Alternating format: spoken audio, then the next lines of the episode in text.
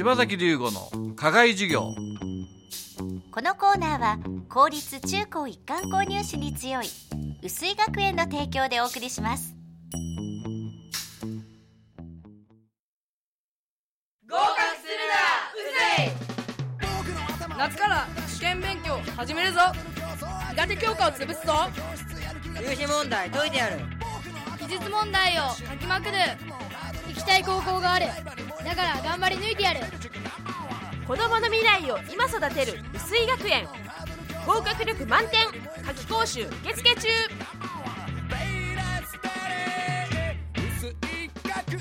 合格するなら薄い柴崎龍吾の課外授業。このコーナーは薄井学園の柴崎龍吾先生が群馬で頑張るさまざまな人たちに職業の多様性や働くことの意味喜びをインタビュー。ラジオの前のあなたにお届けします。6月は群馬県のタウン情報サイトダンベイ .com を運営する群馬イートレンドの柴田博光社長にお話を伺います。えっ、といいつ頃始めたんですか？えーっとですね、起業したのが2000年ですか、とお年が。28の時ですね、私が。あの時代に始めたっていうのは結構先見の明があったとい見やあの時たらいいの。代だからなんですよ、あの2000年は、あのスタートアップのウゴの竹の子が勃興した時期なんですよ。勃興なんですか。IT バブルがはじけただかはじける寸前結構もうその12年ダダダダッと来たと思うんですよね、同じようなビジネスを群馬でやる人いっぱいあったんですよ会社が。はあ。やっぱ考えることはみんな同じで、その中で生き残ってきたのはなな今考えると何があったからですか？まあなんですかね。やっぱりお客様に信頼されて支持していただいたところが大きいとは思いますけどもね、うん。ただみんなそうに思ってやるじゃないですか、うん。でもどこが信頼されるんですか？それお客様が喜ぶことをとにかく与えて与えてやっぱり売上云々は後からついてくると。いうところで与えたお客様っていうのはそれは使ってくれる人ですか？それともお店のまあ、方取引なくても何でもとにかくお客様が困っていることでも何でも情報でも顔を出していろいろこう提供していくってことですよね。そうすると今度はどこでお金をもらうかっていう部分があるじゃないですか、課金が一番多分このビジネスは難しいところまあ、そうですね。自分うちのビジネスモデルはまあ楽天的に近いところですけど、あのダンベイドットコムってサイトの使用料を毎月定額でいただいてるんで、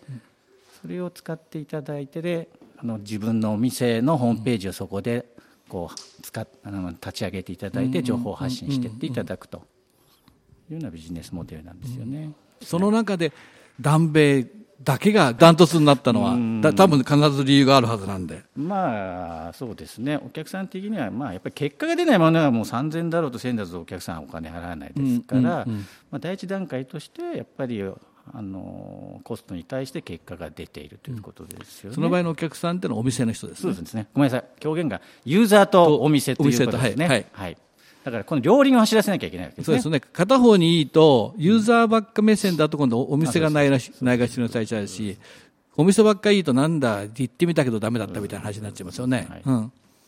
両方どう両方うまくバランスが取れたそうです。まあお店さんって自分のお店のこだわりとかいいとこって当たり前じゃんとか思ってるから。気づいてないってことですね。気づいてないんですよ、だから変な話大概の人は ID とパスワードを上げてじゃあ自分のお店ここでホームページ作ってくださいと渡しても、自分のいい店の PR ってできないですよね、それはそうですよね。料理人でやっ